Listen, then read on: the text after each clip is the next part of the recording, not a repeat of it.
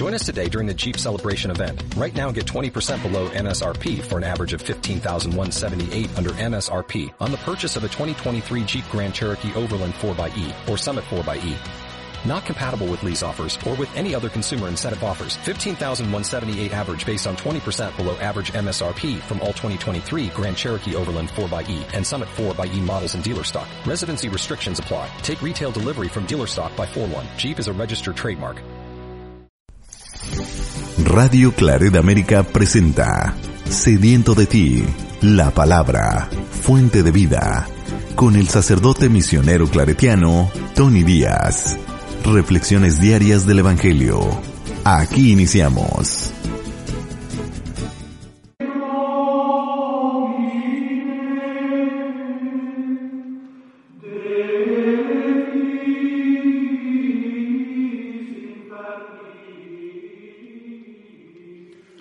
Bienvenidos hermanos a nuestras reflexiones bíblicas de las lecturas del día. Hoy es martes de la quinta semana de Pascua, martes de la quinta semana de Pascua.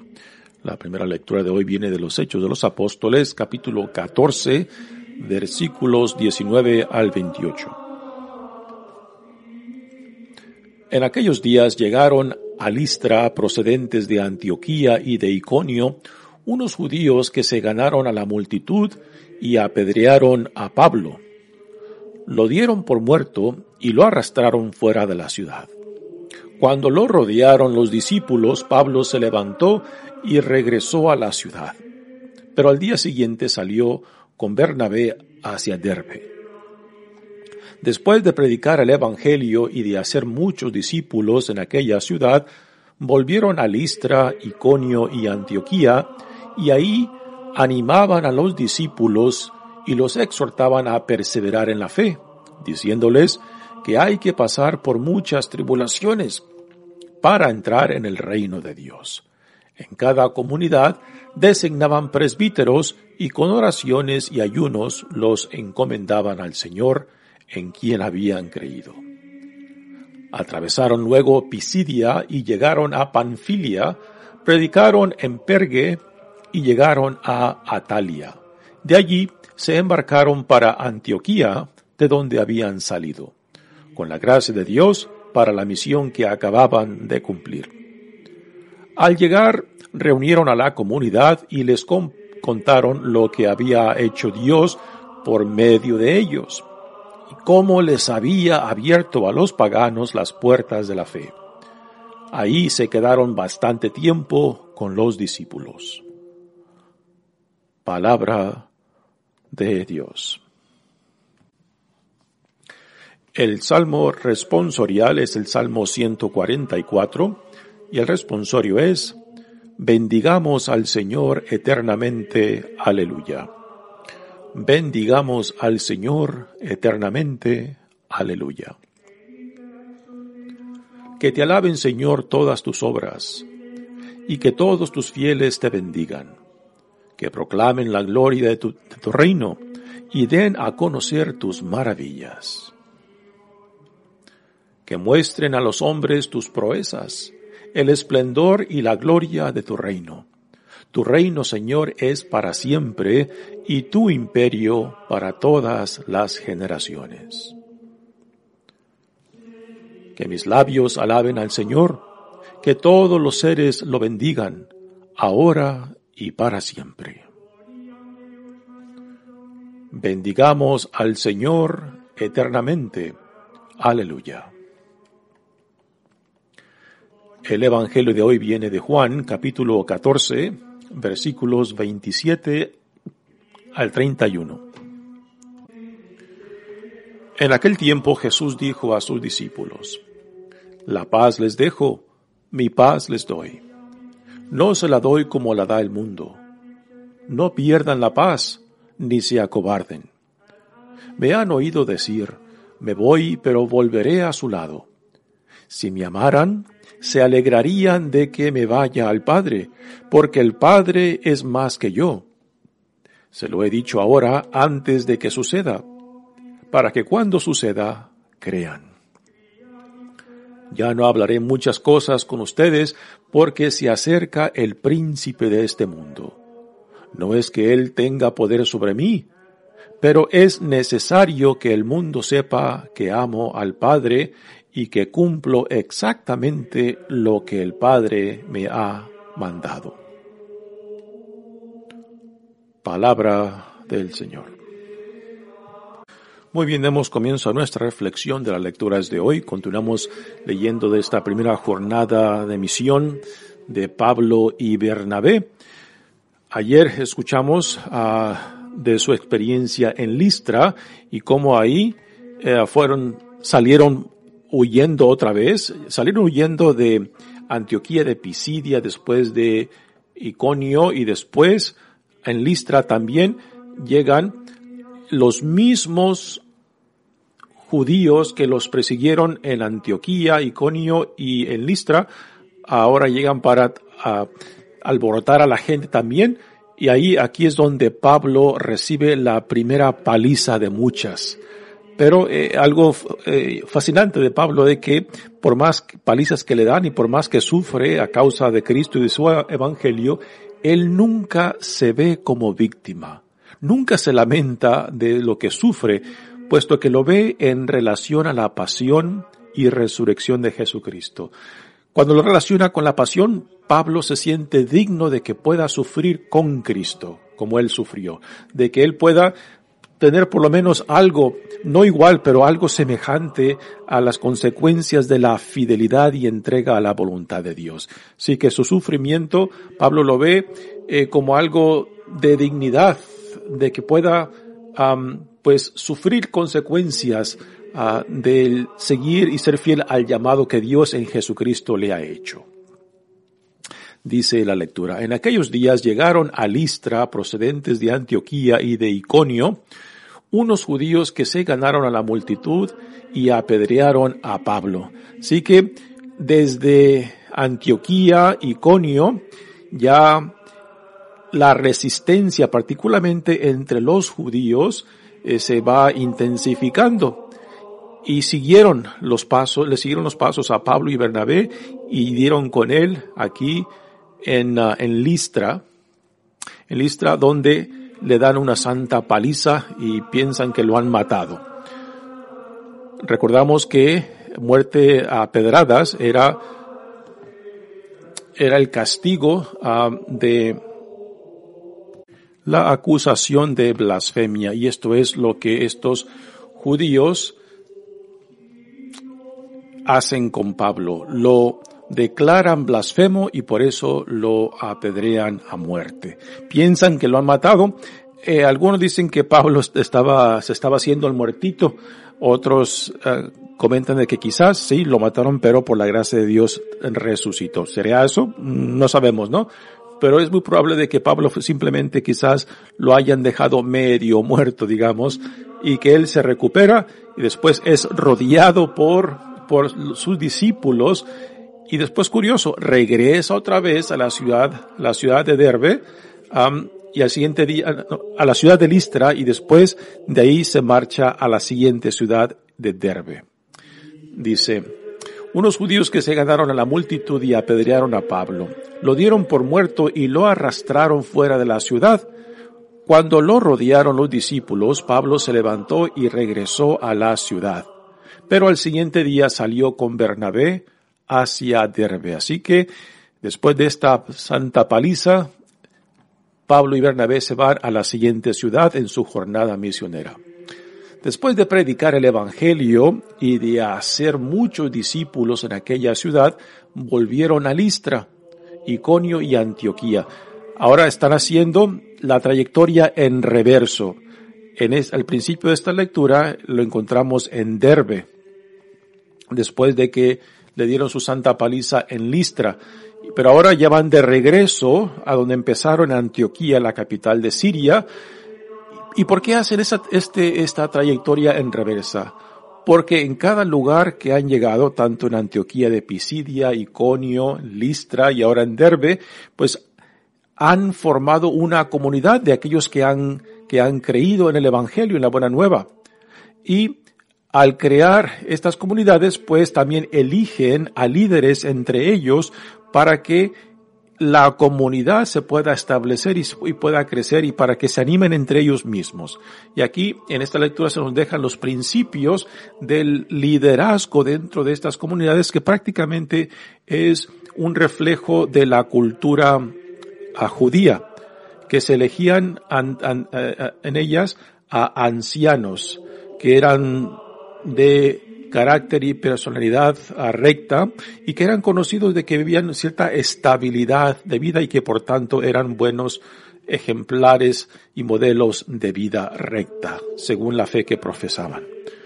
Y este es el modelo prácticamente de la comunidad judía que Pablo y Bernabé están introduciendo a estas nuevas comunidades que van formando en cada ciudad donde predican y de los que creen, de los que se bautizan, pues entonces se establecen estas comunidades. Dice, después de predicar el Evangelio y de hacer muchos discípulos en aquella ciudad, volvieron a Listra, Iconio y Antioquía, van en reversa ahora, y ahí animaban a los discípulos y los exhortaban a perseverar en la fe, diciéndoles que hay que pasar por muchas tribulaciones para entrar en el reino de Dios. Y ahí está Pablo como, ejemplo de las dificultades ah, bajo la persecución y también las palizas que ya los hermanos en Listra vieron personalmente ah, que Pablo recibió. Y todo esto no es porque Dios pida o exija el sufrimiento de las santas palizas, sino que es parte de la fidelidad, que nuestra fidelidad al llamado de Dios pues provocará cierta reacción del mundo que tiene diferentes valores, ¿no? Y repito, no es porque Dios exija, exija nuestro sufrimiento. No, el sufrimiento, las persecuciones, son consecuencia de nuestra fidelidad ante el mundo que rechaza la visión del reino, que rechaza los valores del reino. Pero nuestro llamado es a la fidelidad, a la obediencia, a la entrega a esta visión del reino. En cada comunidad designaban presbíteros y con oraciones y ayunos los encomendaban al Señor en quien habían creído. Así que es Pablo y Bernabé quien eligen a los líderes, no es la comunidad quien los elige, son ellos. Ya más adelante surgirán diferentes modelos de elección de, dentro de estas comunidades, pero aquí en el principio es Pablo y Bernabé quienes eligen a presbíteros que vienen siendo ancianos dentro de esta comunidad. Podemos decir que los más maduros de carácter, de personalidad, ah, de ejemplo de vida. Atravesaron luego, dice, Pisidia y llegaron a Panfilia. Así que ya después de, de la región de Pisidia, dentro de la cual se encuentra Antioquía, eh, bajan otra vez hacia la, hacia la costa de, de, Turquía y llegan a Panfilia y después a Pergue, que es un pueblo en la costa sur de, de, de Turquía. Y ahí predican y después llegaron a Atalia, que es un puerto, y ahí se embarcan para regresarse a Antioquía por mar. Recordamos que cuando Pedro y Bernabé salieron de Antioquía, la capital de Siria, llegaron a la, costa de Siria y ahí se embarcaron para ir a, Chipre. Ahora de regreso ya no cruzan por Chipre, no pasan por la isla de Chipre, sino que saltan de Atalia a, al puerto de Antioquía donde habían salido con la gracia de Dios para la misión que acababan de cumplir. Así que aquí se, cierra la primera misión de evangelización que Pablo junto con Bernabé llevan, llevan a cabo. Así que van predicando y después van formando comunidad y van eligiendo presbíteros para que guíen estas comunidades. Eh, es un proceso eh, eh, muy interesante ah, que hemos de apreciar y entender, ¿no? No solamente predican, sino que quieren que esa predicación produzca frutos y que ese fruto solamente se puede mantener vivo en torno a una comunidad. ¿Qué fue lo que Jesucristo hizo cuando Él empieza su ministerio público? Lo primero que hace es crear comunidad. Se rodea de discípulos y crea comunidad entre ellos. Y ese es el modelo, el modelo, modelo de la vida cristiana, de que Dios en Jesucristo no viene solamente a salvar individuos, viene para también crear comunidad, porque es dentro de la comunidad donde se cultiva esa fe, donde se alimenta esa fe, donde también se afirma y se sostiene esa fe. Cuando uno está pasando por dificultades o tentaciones, pues es, es la, comunidad quien nos puede ayudar para mantener esa fe, para no desfallecer, um, para no caer en la desesperanza.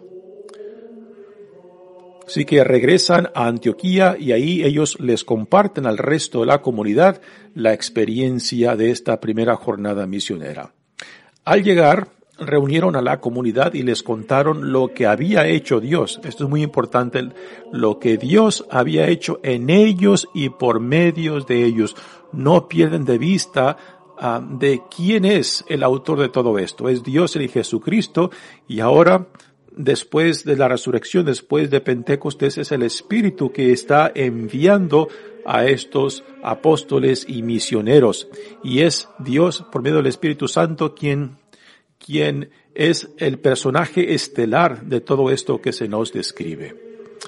Lo que había hecho Dios por medio de ellos y cómo les había abierto a los paganos las puertas de la fe, Aquí ya estamos viendo algo muy importante en el crecimiento de este movimiento cristiano, de que el número de paganos, o sea, no judíos, va a seguir aumentando cada vez más. Y esto va a crear una dinámica eh, fuerte y difícil para esta iglesia naciente, donde la mayoría de ellos son judíos cristianos. Y ya más adelante se nos dirá cómo esta nueva situación cuando el número de no judíos pues va aumentando y la pregunta es cómo han de recibir a los paganos, si se les tiene que aplicar la ley mosaica o no. O sea, si se les tiene que hacer primero judíos y después cristianos, ¿no? ¿Y cuál, cuál será eso? Y ocurrirán este debate en, en, en esta comunidad cristiana, en un campo representado por la tradición judía cristiana, uh, principalmente de los líderes de en Jerusalén, encabezados por Santiago, eh, también por Pedro, y después el otro, el otro partido, el de, el de Pablo. Pablo que también es un judío, pero un judío de tradición griega, que representará la postura de que no es necesario someter a los paganos a la ley mosaica o de aplicarles a los mandamientos y también tradiciones judías, ¿no? Y esto se resolverá más adelante en el primer concilio que se lleva a cabo en Jerusalén en el año 49, ¿no? Pero aquí ya tenemos los principios de esta comunidad, comunidad naciente de que más paganos están escuchando la buena nueva y están siendo atraídos por Dios. Y aquí se está realizando y llevando a cabo esta visión universal del reino de Dios, donde ya no se limita solamente al pueblo judío. Dice, así um, Dios por medio de ellos y como les había abierto las, los, a los paganos las puertas de la fe, así se quedaron bastante tiempo con los discípulos. Así que Pablo y Bernabé regresan y se quedan buen tiempo dicen los comentaristas que más o menos un año y después Pablo emprenderá la segunda, la segunda jornada misionera. Muy bien, pasemos ahora al Evangelio de hoy que viene de Juan, capítulo 14, versículos 27 al 31. Nuevamente les recordamos de que el contexto de este gran discurso de Jesús, este último discurso, discurso que se le llama de salida o de despedida de Jesús, está preparando a sus discípulos para lo que ya ha de venir, su pasión, muerte y resurrección. Los discípulos aún todavía no saben cómo entender este discurso de Jesús donde se está despidiendo y que aunque Jesús les dice que no los dejará huérfanos, que les mandará el Espíritu, pues no cabe duda que, ellos todavía están confusos e inciertos eh, de qué, cómo terminará todo esto, ¿no? Ah, no será hasta después de la resurrección que le reciban el Espíritu Santo que es ese Espíritu que les hará entender cuanto Jesús les, les enseñó y cómo, y cómo han de responder ahora, cuál es su misión lo que Jesús en vida no pudo darles, el Espíritu Santo se los dará.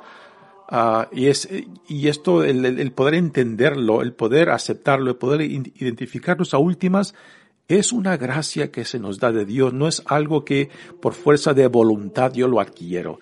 Es, es una gracia que hace posible no, no solamente ser atraído por Dios a Cristo, escuchar a Cristo, entenderlo a Él, identificarnos con Él y ponerlo en práctica. Todo esto no es, no es simplemente un acto intelectual.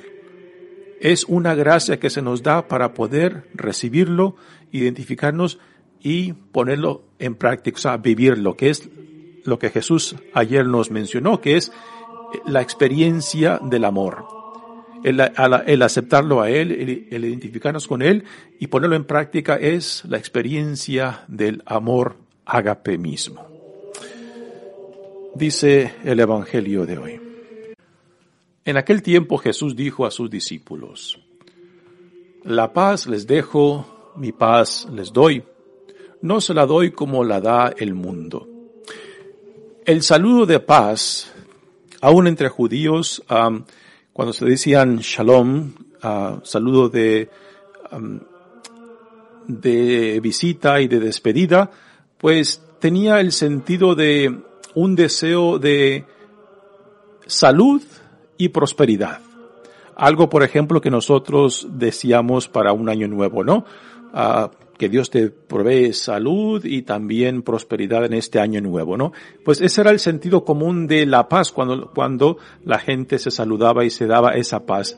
Es un deseo de salud y prosperidad, pero aquí la paz que Jesús nos ofrece, la paz que Jesús le da a sus discípulos, tiene un sentido muy diferente, mucho más radical del sentido común del ofrecer la paz.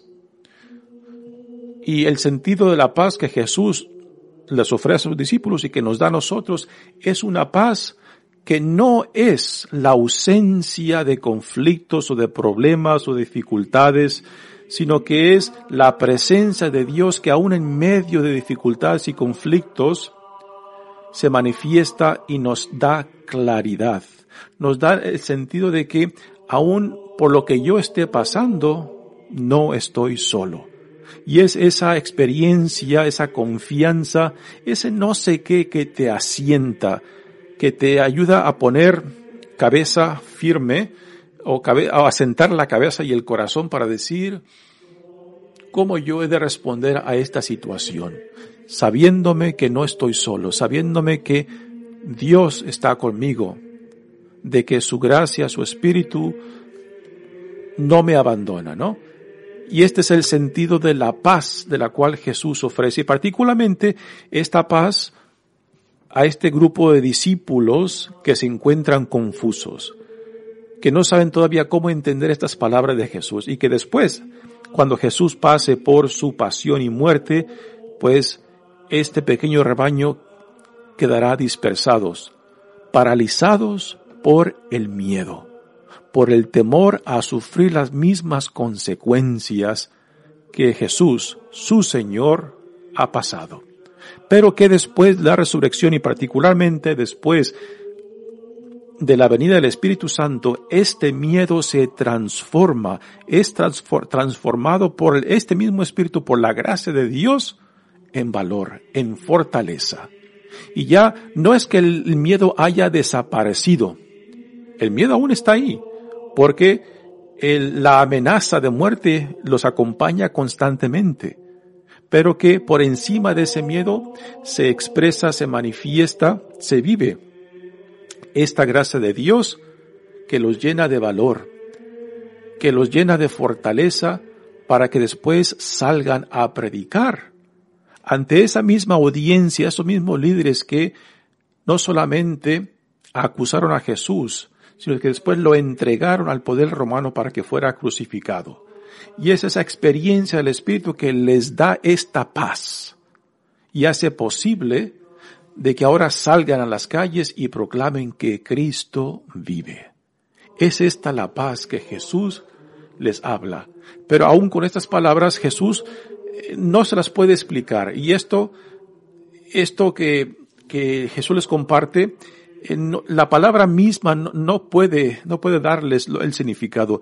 A últimas será la experiencia, la experiencia del Espíritu que cae sobre ellos, viene a ellos y por encima de ese miedo paralizante se manifiesta este sentido de que no están solos, de que la muerte no es el fin de la vida, de que la muerte no es la última palabra.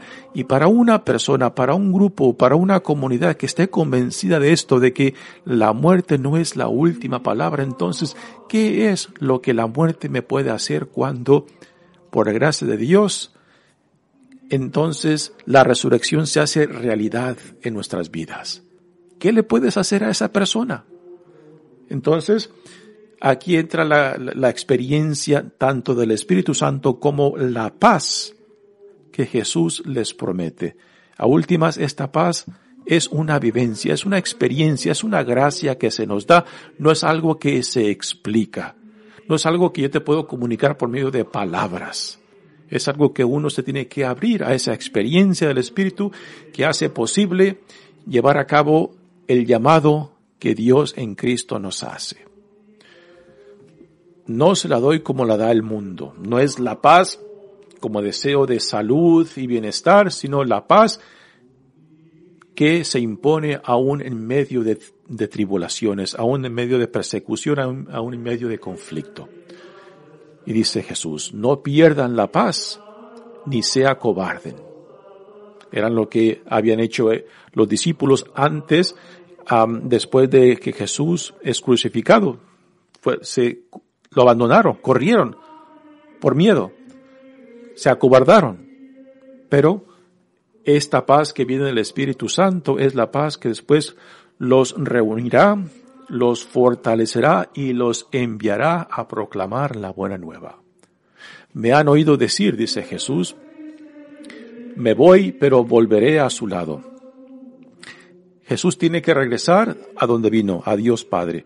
Pero también ya les ha dicho que no los dejará huérfanos, que les mandará al Espíritu, al Espíritu de Él y de Dios Padre. Este es el Espíritu que aclarará y profundizará ah, todo cuanto Jesús les había enseñado y también los fortalecerá para que continúen la misión que Jesús les ha enseñado. Eh, Ayer les comentaba del sentido de la palabra, palabra paráclito, que diferentes comentaristas del Evangelio de Juan dicen que tiene diferentes significados, que no hay una sola, una sola palabra que pueda uh, connotar o explicar el sentido de esta palabra, palabra paráclito. Y por eso nos han dejado eh, estos comentaristas diferentes uh, palabras que puedan captar la profundidad uh, de lo que significa abogado, intercesor, ayudante, consolador, uh, consejero, ¿no? Diferentes funciones del Espíritu. Y no creo que estas cinco palabras pues puedan abarcar la profundidad de este sentido. El Espíritu da según la necesidad, según las circunstancias, según lo que Dios quiere llevar a cabo, ¿no? Pero definitivamente estas cinco palabras pues nos ayuda a comprender eh, la diversidad de los dones del Espíritu que se nos dan según lo que Dios quiere de nosotros y hacia donde Dios nos llama. Abogado, intercesor, ayudante, consolador y consejero. Me voy, pero volveré a su lado. Si me amaran, se alegrarían de que me vaya al Padre. El lugar de, del Hijo es estar al lado del Padre, porque el Padre es más que yo. Se lo he dicho ahora antes de que suceda, para que cuando suceda, crean. Hasta ahora Jesús se da cuenta de que aún no comprenden. Y Jesús lo entiende porque sabe que sus palabras no es suficiente, como aún para nosotros hoy en día simplemente repetir estas palabras o crear argumentos para convencer no es suficiente porque creer en Cristo no simplemente es cuestión de argumento, no es simplemente cuestión de palabras, es al fin de cuentas cuestión de recibir la gracia de Dios, de que es Dios quien por iniciativa del viene a nosotros, es Dios quien hace posible creer, aceptar, hacerlo nuestro y vivir por medio de esta, esto que, que, Dios nos da. Es una gracia que se nos da. no simplemente un acto intelectual, no es simplemente una voluntad mía, es una gracia de Dios que hace posible creer en Cristo, identificarnos con Él y vivir en Él y por medio de Él. Ya no hablaré muchas cosas con ustedes, porque se acerca el príncipe de este mundo, el príncipe que está en contra de la visión de Dios en su reino, el príncipe que busca rechazar, que busca destruir lo que Dios está construyendo en Jesucristo. No es que Él tenga poder sobre mí, pero es necesario que el mundo sepa que amo al Padre y que cumplo exactamente lo que el Padre me ha mandado. Nuevamente Jesús quiere dejar en claro de que Él no viene a proclamarse a sí mismo, Él viene porque es, fue enviado por Dios Padre y su misión es revelar, manifestar, modelar la voluntad de Dios Padre en sí mismo, porque al verlo a Él vemos al Padre, al escucharlo a Él escuchamos al Padre, al amarlo a Él amamos al Padre y el Padre nos amará, porque amamos al Hijo. Mi nombre es Padre Tony Díaz, misionero claretiano, que Dios los bendiga. Radio Claret América presentó Sediento de ti, la palabra. Fuente de vida, sus comentarios son importantes. Contáctenos en radioclaredamerica.gmail.com